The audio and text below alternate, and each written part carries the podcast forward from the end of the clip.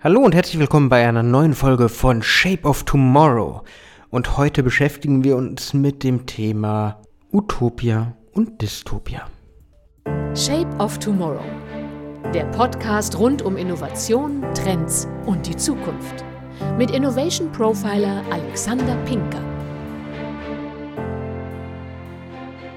Wir Todgeweihten grüßen dich. Die alte Aussage aus dem Kolosseum in Rom wo die Gladiatoren den Cäsaren entgegengetreten sind und sagten, hey, wir sind bereit, uns zu opfern, um für dich zu kämpfen, dich zu unterhalten. Wir Todgeweihten grüßen dich. Das ist echt finster. Aber um ehrlich zu sein, ein bisschen so funktioniert auch Innovationskommunikation in unserer heutigen Zeit und in unserer heutigen Gesellschaft. Glaubt ihr mir nicht? Dann überleg doch mal, wie wir mittlerweile arbeiten, wie unsere Medien arbeiten, wie wir an die Zukunft rangehen. Das ist nicht unbedingt so die Hoffnung. Das ist nicht unbedingt so das, wo wir unbedingt sagen, jupp, das macht Spaß. Wir denken nicht in Utopia. Wir denken in Dystopia. Wir denken in der Vernichtung. Und das ist was sehr Schwieriges. Ja, unsere Welt geht's nicht gut. Wir erleben viele schlimme Sachen. Sei es aktuell mit der Wirtschaft, die Inflation, der Kryptowinter, sei es der Klimawandel. Das sind echt viele Themen gerade auf unserem Tablett, mit denen wir irgendwie zurechtkommen müssen. Mit denen wir irgendwie den Wandel gestalten müssen. Und trotz allem bleibt natürlich auch der Wandel nicht auf der Strecke. Wir haben weiter Innovationen, wir haben Technologien, wir haben künstliche Intelligenz, die offenbar einen eigenen Sinn entwickelt hat, wenn man Google-Ingenieuren oder auch den Nutzern von Replika, dem Chatbot-Unternehmen, glauben möchte. Das ist viel. Das ist echt viel unterwegs, aber in der letzten Folge haben wir über die Zukunft als Wettbewerbsvorteil gesprochen. Und ich bleibe dabei. Die Zukunft ist ein extrem großer Wettbewerbsvorteil für uns alle, wenn wir wissen, wie wir sie nutzen. Aber das ist eine Stelle, an der wir auch nochmal den Schraubenzieher, das Werkzeug ansetzen müssen. Es ist nämlich eine Frage der Einstellung. Gehen wir mal ein paar Jahre zurück. 10, 20, ach, gehen wir 100 Jahre zurück. Wie hat man damals an die Zukunft gedacht? Man war optimistisch, man war, war euphorisch. Man war voller Spannung, was da auf einen zukommt. Die Leute sind auf die Weltexpos in Paris und Chur getrampelt und haben gesagt, ich will sehen, wo die Zukunft geschrieben wird. Ich will natürlich auch kritisch sein, aber wow, Edison, wow, Nikola Tesla, wow, was, was sind das für tolle Sachen? Das war so eine breite Begeisterung für die Welt von morgen. Man wusste genau, wie die Zukunft aussieht. Man war sich sicher dass unsere Autos fliegen. Man war sich sicher, dass es äh, wandelnde Gehsteige gibt, auf die ich mich stelle und dann einfach durch die Stadt transportiert werde. Gut, wir haben E-Scooter, ist auch nicht so weit weg. Man war sich sicher, dass es sowas wie Videotelefonie gibt. Und ganz ehrlich, seit der Pandemie wissen wir, das funktioniert sogar ganz gut. Man hatte aber ein optimistisches Bild von der Zukunft. Wie reden wir heute? Was erleben wir heute? Wir erleben Dunkelheit. Wir erleben Menschen, die einfach Angst davor haben, was auf uns zukommt sobald sich die KI irgendwie ein bisschen menschlicher verhält, wie wir es eigentlich auch immer wollten, wie Science Fiction uns vorgelebt hat, kommt sofort, oh nee, das kann nicht sein. Die, die hat ein eigenes Bewusstsein entwickelt, das ist schrecklich. Obwohl wir sie so programmiert haben, dass sie genau so tut. Sobald wir in der Robotik ein bisschen was übernommen haben, nee, das nimmt uns die Jobs weg, das kann nicht sein, das können wir nicht machen.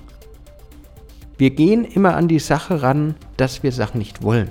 Wir gehen immer an die Sache ran, dass wir die Welt retten müssen, aber sie nicht gestalten wollen.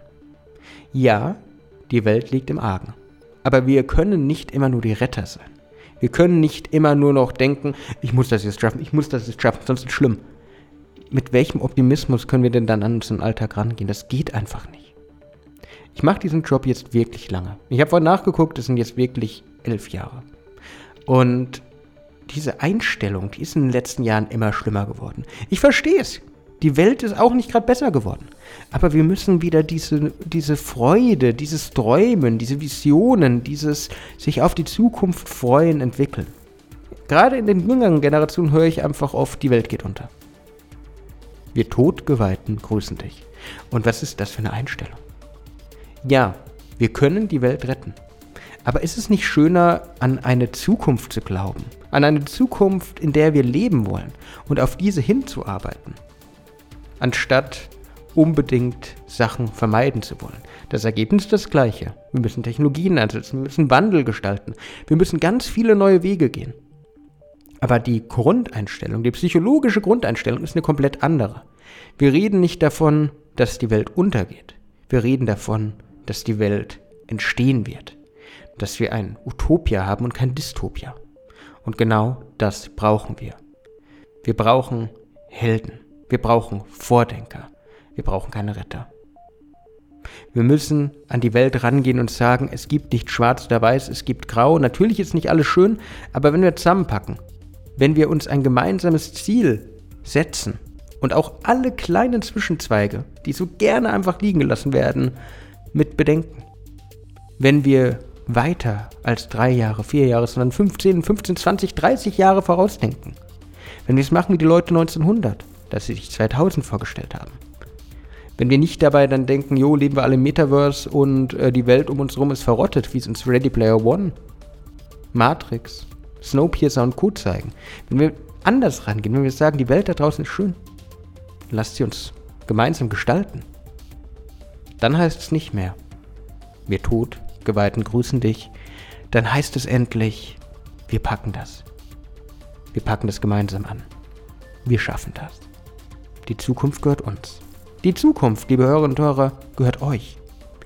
Ihr müsst sie nur gestalten. Und ihr müsst mit ein bisschen Mut. Und wenn ich eins mit dieser Folge schaffen möchte, dann ist es Mut machen, mit ein bisschen Mut an die Welt da draußen rangehen. Wir haben die Fähigkeit, als Gesellschaft, als Land, als Bevölkerung neue Wege zu gehen.